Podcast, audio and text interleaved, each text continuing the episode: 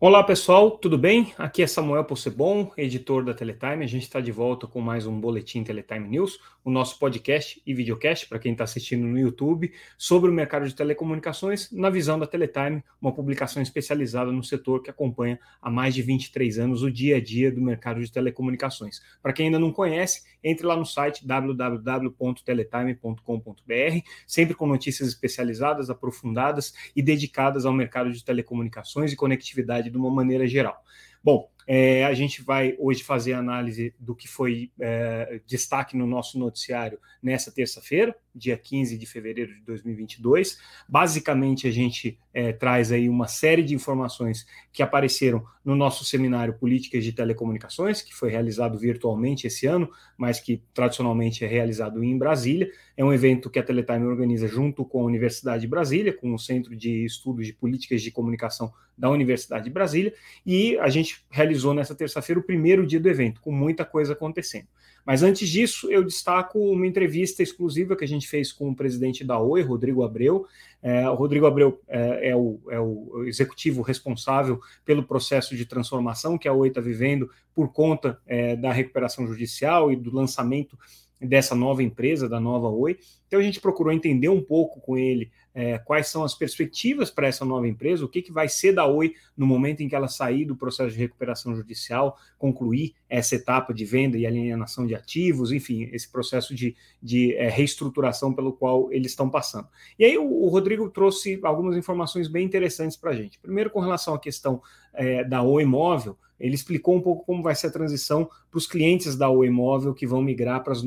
as outras operadoras que adquiriram a empresa. Né? Então, é, os clientes que vão é, eventualmente para TIM, para Claro ou para Vivo, como é que vai ser o processo de comunicação junto a esses clientes? É, ele disse que isso já está sendo feito agora, mas que vai ser feito de uma maneira é, mais intensiva agora a partir do processo de aprovação e destacou que isso não vai ser um processo é, imediato, quer dizer, não é um, um, uma transição em que se vira a chave e no dia seguinte todo mundo é cliente dessas novas operadoras. Existe é, algumas etapas que precisam ser cumpridas do ponto de vista de comunicação, de marketing e também de tecnologia, que vão ter que ser é, é respeitadas aí para que esse processo seja feito sem grandes sobressaltos. Terminado isso, a Oi se torna aí uma operadora é, de banda larga, principalmente de banda larga, mas ele ressalta que o fato dela não ter uma oferta combinada com os serviços móveis não é, deve ser, pelo menos na visão estratégica dele, um problema competitivo. Ele acha que esse, esse, essa realidade dos combos mudou muito de alguns anos para cá e que hoje é, as empresas de banda larga têm condições de oferecer uma série de produtos agregados, seja na forma de serviço de valor adicionado, com serviços de internet, seja na forma de parcerias, é, e esses serviços tem um, o potencial de compensar a perda, por exemplo, de uma oferta combinada de um serviço móvel com um serviço fixo. Né?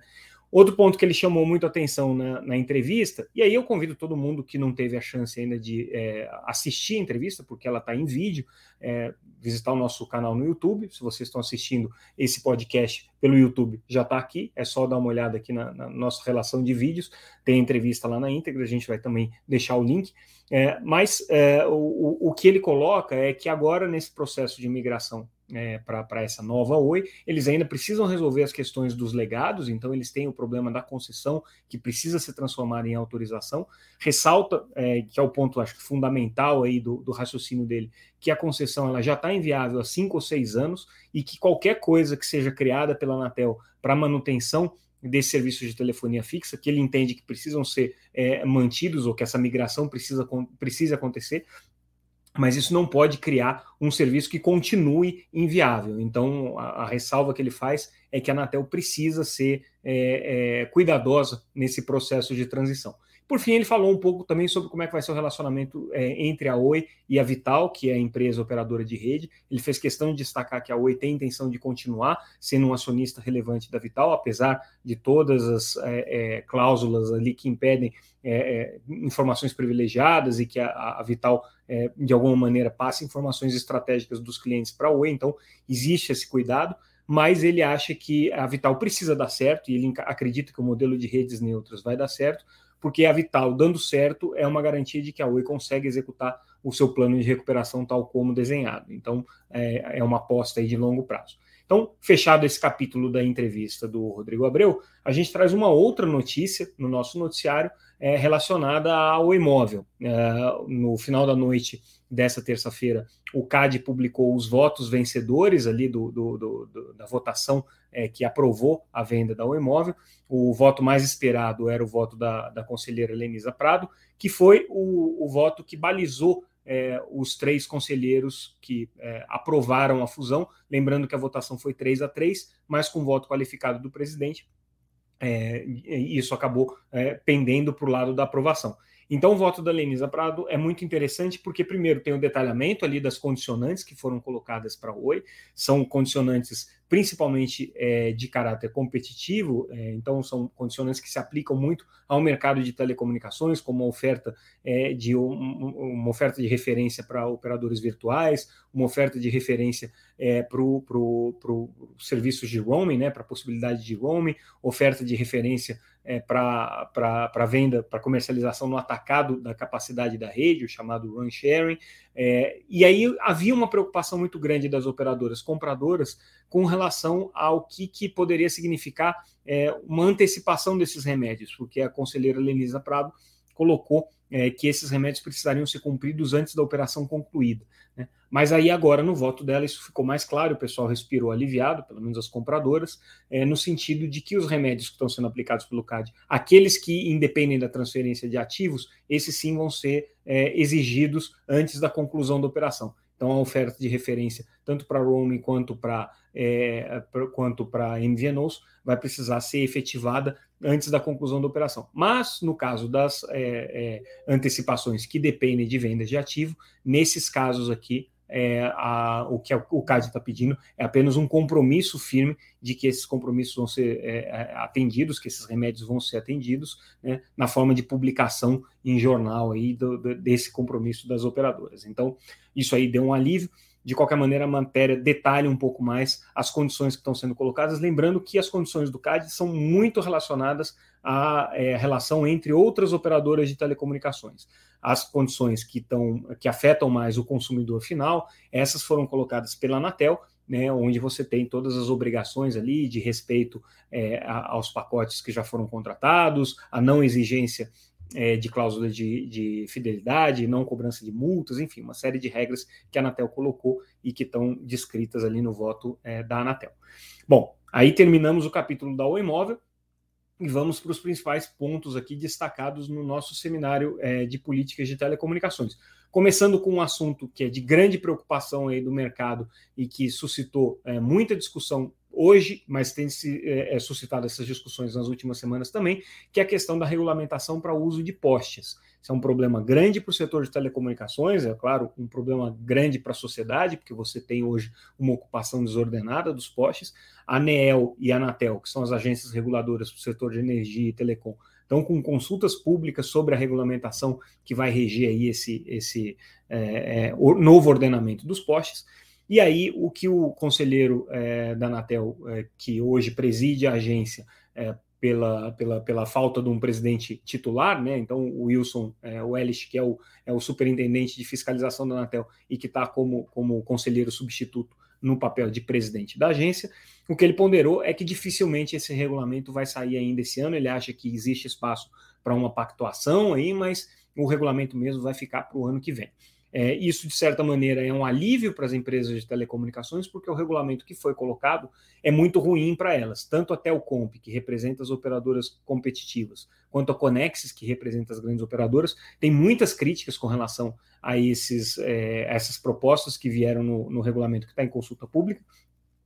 foi publicada uma carta conjunta de várias outras associações junto com a Conex Telcomp, então estavam lá a FENINFRA, estava lá a Associação NEL, estava, é, é, enfim, uma, uma, série de associações que estão diretamente relacionadas ao, ao mercado de, de banda larga, e o que eles colocaram é que os custos dessa limpeza dos postes não podem ser bancados é, pelo setor de telecomunicações exclusivamente. E a Telcomp hoje foi muito incisiva nesse ponto. Inclusive, a proposta da Telcomp é que se crie um grupo né, gestor desse, desse, dessa faixa dos postes em que ficam conectados os cabos de, de, de banda larga. Esse grupo gestor é que vai ser o responsável por fazer é, a administração dessa faixa. O valor dessa faixa vai ser a preço de custo dos postes, ou seja, calculando-se quanto que efetivamente aquilo custa é, dentro da estrutura dos postes, e que não haja subsídio cruzado do setor de telecomunicações para o setor de energia, ou seja, tudo aquilo que for arrecadado com aluguel de postes para a rede de telecomunicações, que seja revertido, inclusive, no processo de reordenamento dos postes. Então, esse assunto bem polêmico aqui, que a Anatel trouxe, não deve ser resolvido esse ano, mas é, as, as entidades aqui que representam o setor estão é, realmente muito preocupadas com, com isso. E aí, um assunto que, inclusive, a gente achou que fosse ser é, um pouco mais é, conflituoso durante o nosso seminário de políticas de telecomunicações, porque a gente tem ouvido aí muita preocupação nos bastidores com relação a esse assunto, acabou, pelo menos publicamente, é, sendo é, é, bastante pacificado, que é a possibilidade de você ter é, uma, um, um conflito entre as emissoras de televisão e as empresas de telecomunicações para a liberação da faixa de 3,5 GHz que é a faixa mais importante para o 5G, e que hoje é uma faixa que é, não está exatamente ocupada por é, serviços de TV via satélite, mas existe uma possibilidade muito grande de interferências, razão pela qual, antes de se ativar o 5G nessa faixa de frequências, vai ser necessário fazer o processo de migração é, das atuais antenas de recepção via satélite em banda C para uma outra frequência que é a chamada frequência da banda KU. Então, sendo feita essa migração, não havendo mais pessoas recebendo o sinal de, de televisão aberta via satélite na banda C, aí sim pode ser ativado o 5G sem o risco de é, é, interferências. O que a gente viu durante os debates no, no nosso seminário de políticas de telecomunicações foi, foi, que tanto os radiodifusores quanto as empresas de telecomunicações estão confiantes que os prazos ainda podem ser cumpridos. Problema é que o prazo é, é, é 30 de junho é, que está se aproximando agora e tem muita coisa para ser feita. Só para se ter uma ideia, é necessário você localizar todos os domicílios em que há a banda C, você fazer o cruzamento para saber se nesses domicílios existem pessoas cadastradas no cadastro único, havendo pessoas cadastradas no cadastro único, que é o banco de dados de programas sociais do governo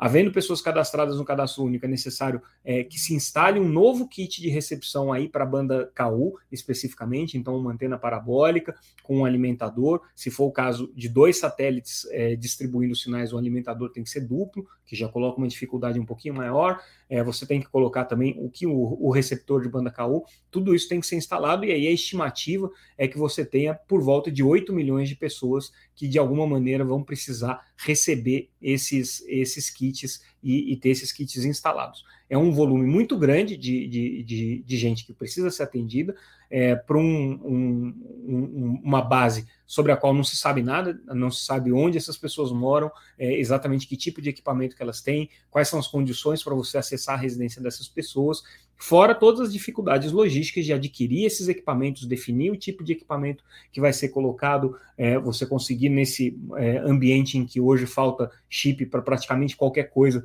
você garantir o suprimento de, de equipamentos dentro do prazo. Então, não é um desafio simples, estamos a quatro meses e pouco aí do, do, do da data final, é praticamente cinco meses aí da data final, e é, o clima é de otimismo, é, o clima, tanto entre radiodifusores e, e empresas de telecomunicações, é de é, pacificação, Porém, é, no caso do, do, do setor de, de, de, telecomunicações, existe esse receio de que haja é, um, um, atraso. Né? E esse atraso ele é uma possibilidade real que pode vir a acontecer caso é, todos esses problemas logísticos e operacionais não se concretizem. Bom, seguindo aí com o nosso noticiário, é, uma, outra, uma outra informação é, que a gente trouxe aí durante o seminário de políticas de telecomunicações é, e que é,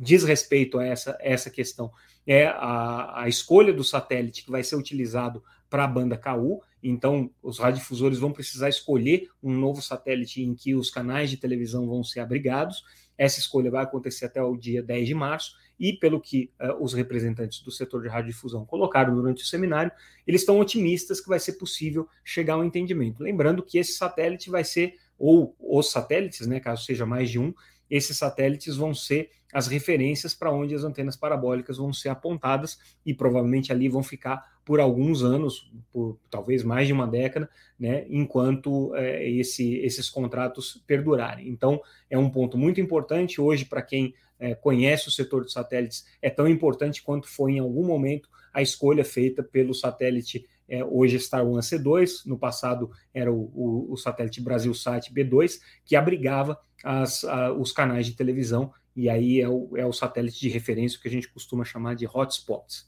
É, entre as prioridades que a Anatel apontou no, durante o evento para esse ano, eles estão colocando é, a questão da regulamentação do FUSH, a possibilidade de você ter aplicação dos recursos do FUSH, do Fundo de Universalização,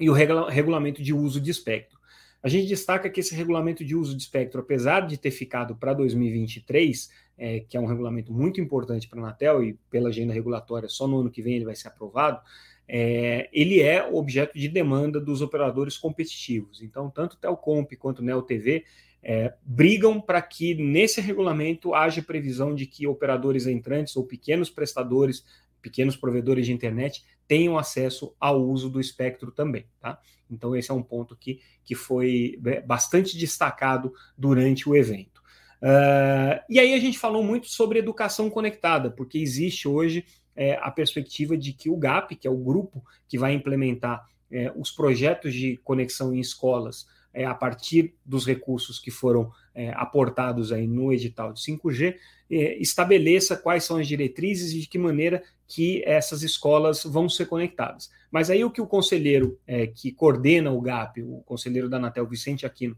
colocou é que antes de definir qualquer projeto e antes de definir qualquer cronograma, o GAP precisa ter um diagnóstico. E esse é o grande desafio quando a gente fala de conectividade em escolas. Não existem números consolidados sobre quantas são as escolas que não estão conectadas, qual é a qualidade de conexão nessas escolas, é, onde estão essas escolas e que tipo de solução que essas escolas precisam. Existem estudos, existem estudos do, do Banco Mundial, existem estudos do Ministério da, da, da Educação, a Anatel tem algumas estimativas também, é, mas não existe nada consolidado que você possa fazer um diagnóstico, um diagnóstico preciso de qual problema deve ser atacado primeiro. O que ele colocou é que sim, a, a, perspectiva é que os projetos sejam para conectar escolas e para melhorar a conectividade de escolas que estão conectadas em condições precárias. Né? Então, esse deve ser o foco principal dos projetos, mas ainda não se fala em datas, ainda não se fala em prazos e ainda não há detalhamento desses projetos. Outra notícia importante que a gente traz é a manifestação de apoio explícita aí da Conexis, que é a associação que representa os principais operadores de telecomunicações. Seu presidente executivo, Marcos Ferrari, participou do evento hoje, do Seminário de Políticas de Telecomunicações, e ele é, apoiou explicitamente a indicação do Carlos Baigorre e do Arthur Coimbra para o Conselho da Anatel, lembrando que o Baigorre se permanecer a sua indicação será o presidente e o Arthur Coimbra entra em uma das vagas abertas aí no conselho.